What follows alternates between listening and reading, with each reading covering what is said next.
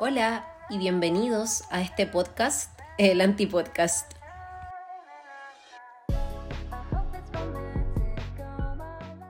Nuevo año, nueva yo. Día 1 de 366, porque si este año es año bisiesto, febrero tiene 29 días. O quizás has escuchado algo como 2024, sorpréndeme.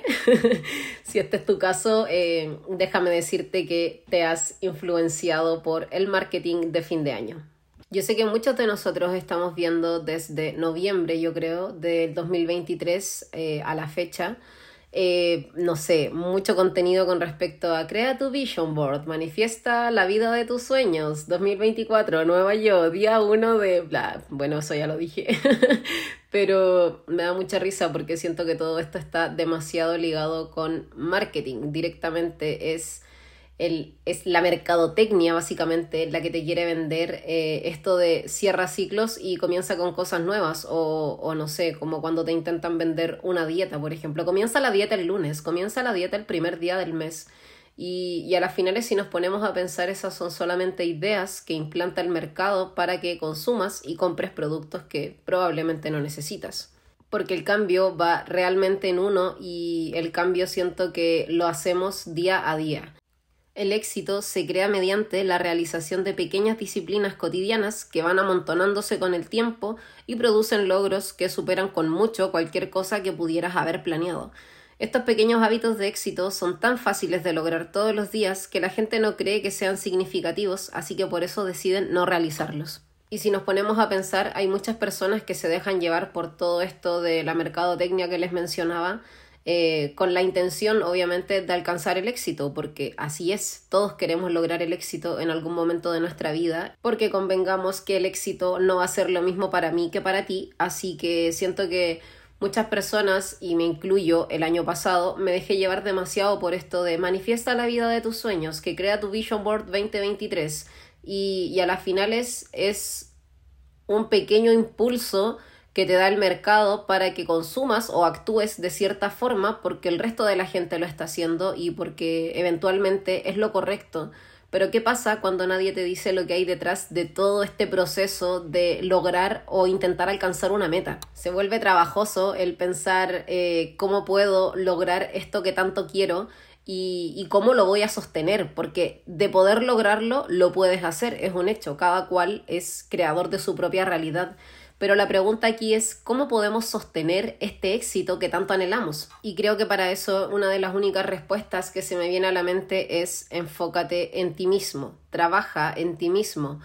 llega a ser tu mejor versión, aléjate de esos hábitos que sabes que te están haciendo daño o que eventualmente están creando más de la misma realidad que no quieres y ábrete paso a la incertidumbre. Hace unos días leí en un libro que decía la incerteza es un regalo precioso a casi todos nos da miedo lo desconocido, es un hecho, pero no debería ser así. Lo desconocido no es más que el comienzo de una nueva aventura, una oportunidad para crecer. Y tiene mucho sentido porque es parte de crear cosas nuevas el tener espacios vacíos para poder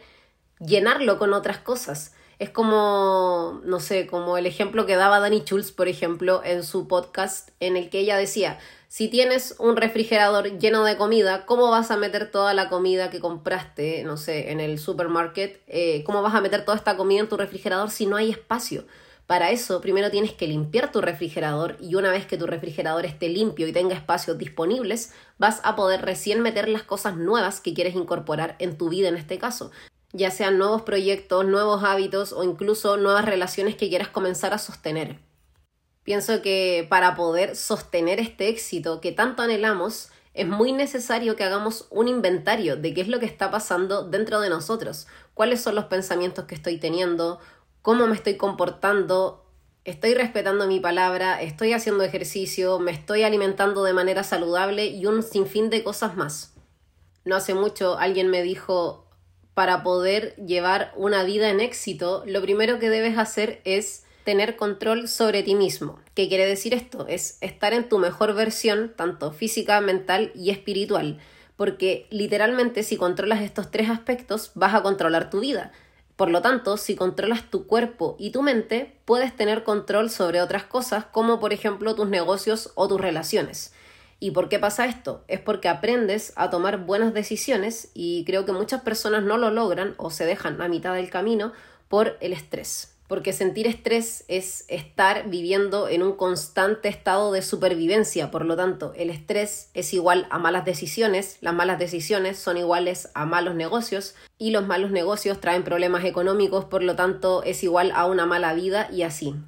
Recapitulando un poco y volviendo al tema inicial que era el cómo el marketing te vende, eh, el deseo de éxito, el deseo de, de tener cosas nuevas y de atraer cosas nuevas o comenzar con nuevos procesos, porque claro, se cierra un año, por lo tanto se cierra un ciclo y es como el momento perfecto para comenzar a crear cosas nuevas. Sin embargo, es muy importante que podamos tener una relación eh, lo más nutritiva posible con nosotros mismos. Y digo nosotros, obviamente, porque me incluyo y y aquí les quiero contar un poco, bueno, voy a profundizar en verdad con respecto a, cosas que estuvieron sucediendo a finales del año pasado y razones por las cuales me vi obligada por mi condición, no sé, salud mental un poco descontrolada.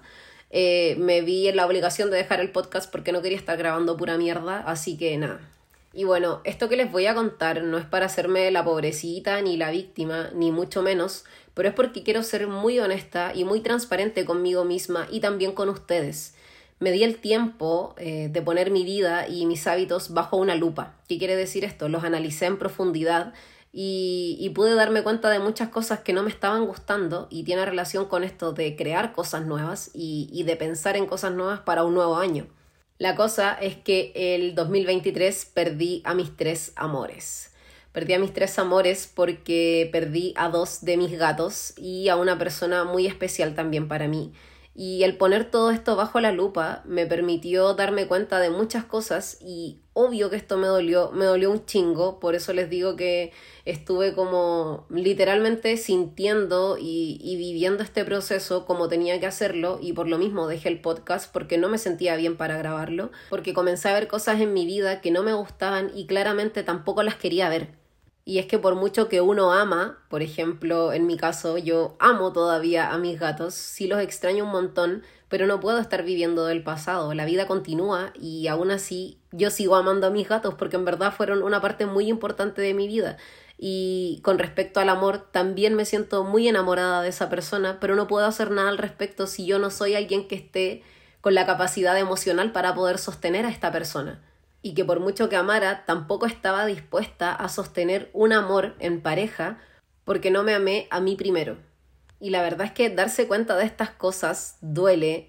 pero eh, mis amores ya no están en mi vida y siento que cada uno de ellos me trajo una enorme lección. Con mis gatos, por ejemplo, aprendí que las palabras tienen poder y que todas las cosas que nosotros decimos son decretos y los decretos se manifiestan ¿Y por qué les digo esto? Porque yo manifesté desde el miedo y la inconsciencia que cuando llegué a vivir acá al norte, eh, un día dije, mis gatos se van a ir de mi vida desde el más pequeño hasta el más grande. Y claro, sin pensarlo de manera consciente, esto se volvió un decreto y se manifestó. Y fue muy triste porque yo sabía que esto iba a pasar porque tenía la certeza en mi inconsciente de que mis gatos se iban a ir desde el más pequeño hasta el más grande y así sucedió.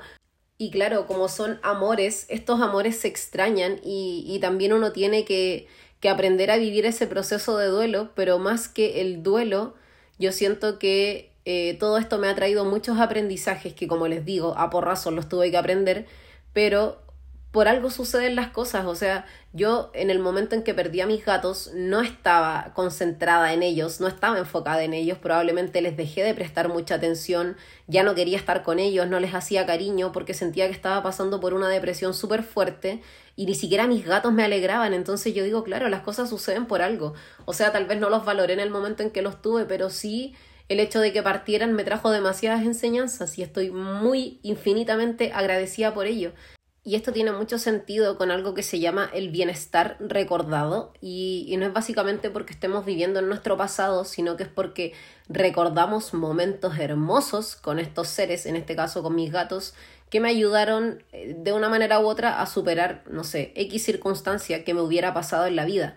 Pero otro aprendizaje muy importante que me dejaron mis gatos es no hablar del pasado De hecho, esta es la última vez que los voy a mencionar en este podcast por lo mismo, porque siento que si ellos ya no forman parte de mi vida, yo no tengo por qué traerlos a ella recordándolos y pensándolos siempre, porque a las finales siempre se va a terminar abriendo como este pequeño hueco en el corazoncito que no queremos porque nos trae pensamientos que, que de repente son tristes, pero por lo mismo, el día de hoy yo prefiero recordarlos con amor y desde el bienestar, recordando únicamente los momentos bacanes que pasé con ellos y no pensando en que ya no están, sino que en que estuvieron y estuvieron en el momento exacto. Hay personas que te dicen que el amor puede ser egoísta porque el amor te hace querer pensar solamente en ti y en tu bienestar,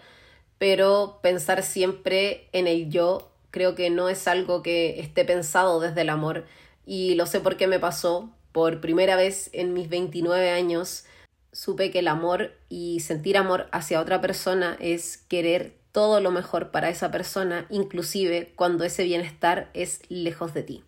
porque así es la vida, babies. No siempre vamos a querer o vamos a estar en el lugar en el que queramos, porque quizá no estamos dispuestos a sostenerlo todavía. Tenemos que trabajar un poquito más para eso. Siento que aún puedo estar como dentro de este proceso, como inmersa en este proceso de duelo todavía, pero eh, no estoy enfocando mi energía para ese lado porque quiero crear cosas nuevas, así que estoy sacando cosas de mi vida y creando estos nuevos espacios para poder meter cosas nuevas. Pero les quiero contar obviamente cómo fue el proceso, como para darme cuenta y despertar, eh, porque en verdad estuve básicamente como una semana en la mierda. O sea, no me bañé en una semana, no me hice el skincare en una semana, estaba literalmente pasada poto y con pijama llorando todo el día. Y, llegó un momento en el que yo dije, weón, basta. Porque a pesar de que fue poco tiempo para procesar lo que me estaba pasando, me vi en un punto en donde perdí mis metas, perdí mi propósito, perdí mi destino, no estaba gestionando para nada eh, mis emociones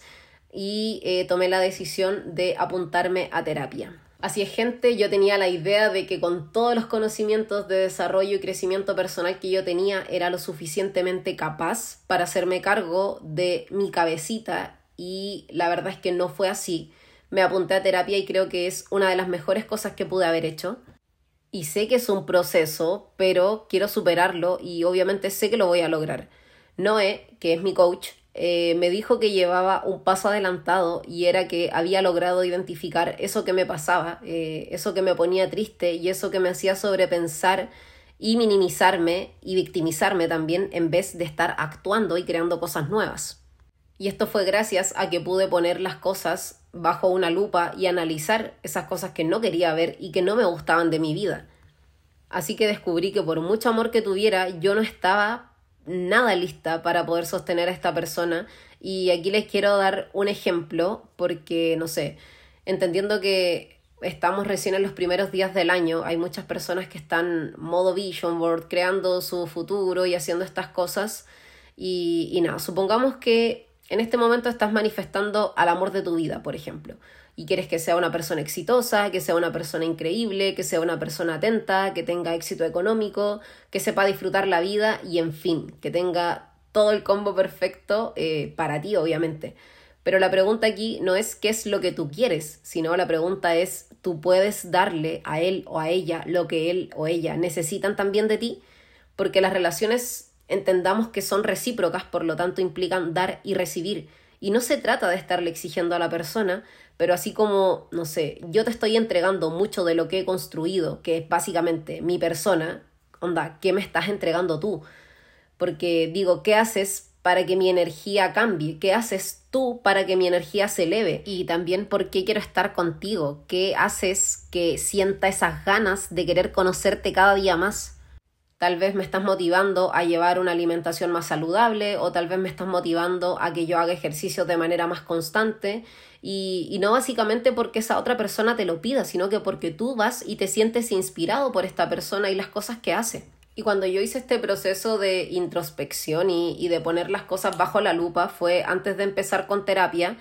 y, y, nada, sentir que uno no está para eso duele, eh, duele porque en verdad te patea el ego, saber que tú no eres como, no sé, no es que no sea suficiente, sino que quizás no estás a la altura de poder sostener una relación como esa. Y eso es claramente porque tampoco estás siendo capaz de poder sostener una relación contigo mismo. Digo, te está faltando el respeto, no estás haciendo las cosas que dijiste que ibas a hacer, no sé, si dijiste que el miércoles ibas a hacer yoga y te quedaste durmiendo esta tarde, no estás cumpliendo con tu palabra. Si dijiste que ibas a llevar una alimentación saludable y te estás comiendo una dona, claramente no estás cumpliendo con tu palabra. Y sé que esto puede sonar cliché, pero en verdad la relación más importante es la que tienes contigo mismo, pero también es la más trabajosa. No voy a decir difícil porque eh, mi coach me dijo que la palabra difícil venía desde la carencia, por lo tanto decir que algo es difícil es literal como negarlo. Por ejemplo, esto es difícil, no lo voy a hacer. Entonces decidimos cambiar la palabra difícil por la trabajosa, así que te lo comparto para que tal vez lo puedas hacer dentro de tu vocabulario y de tus pensamientos también, para que puedas ir eh, como cortando con estas creencias limitantes de que algo es difícil o no y simplemente te arriesgues y lo hagas. Y volviendo al tema, eh, creo que lo que ella intenta eh, como enseñarme, creo que lo que ella intenta enseñarme es que si te sientes bien contigo, puedes liderar obviamente tu vida personal, lo demás va a llegar por consecuencia y obviamente va a llegar cuando estés preparado para poder sostenerlo. Así que, baby, no esperes un cierre de año, no esperes un cierre de ciclo temporal para poder cambiar, para poder cambiar esos pequeños hábitos que sabes que no te hacen bien y, lo sabes porque cambian tu energía y no te están trayendo nada nuevo en tu vida, sino que están, están creando más de lo que ya conoces. Yo no puedo venir acá y decirles, a mí me pasó esto con mi proceso de cambio porque en verdad estoy recién comenzando he tenido más tiempo, sí, para mí y, y nada, me estoy enfocando, me estoy enfocando en mí, estoy controlando mi cuerpo, estoy controlando mi mente, estoy controlando mis emociones y estoy cambiando, estoy cambiando porque quiero sentirme bien en el cuerpo que habito, quiero sentirme bien con mis pensamientos, quiero poder crear espacios nuevos para cosas nuevas que vengan este año y, y siento que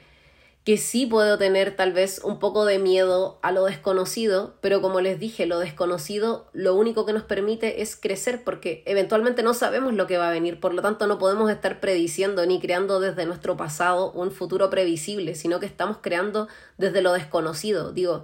tal vez hay algo que no sepa hacer, pero si el universo lo pone en mi camino, yo voy, Ahí voy a estar humildemente dispuesta a aprender o dispuesta a hacer lo que sea necesario y lo que sea necesario para poder conseguir el éxito que quiero alcanzar. Y con esto, como les dije antes, el éxito puede significar muchas cosas para mí, pero quizá puede significar otras tantas para ti que no van a ser las mismas. Y eso está genial porque obviamente el éxito lo defines tú. Y junto con esto les quería compartir eh, algo que estuve escuchando el otro día eh, lo escuché de un podcast, la verdad, y me hizo mucho sentido porque no lo había pensado de esta manera y es que existen dos tipos de personas y a veces puede ser incluso la misma que tiene miedo al fracaso o eventualmente miedo al éxito. Y así es, gente, porque existen eh, estos dos tipos de miedo en el que por lo general el miedo al fracaso es estar pensando constantemente en qué pasa si esto me sale mal y fracaso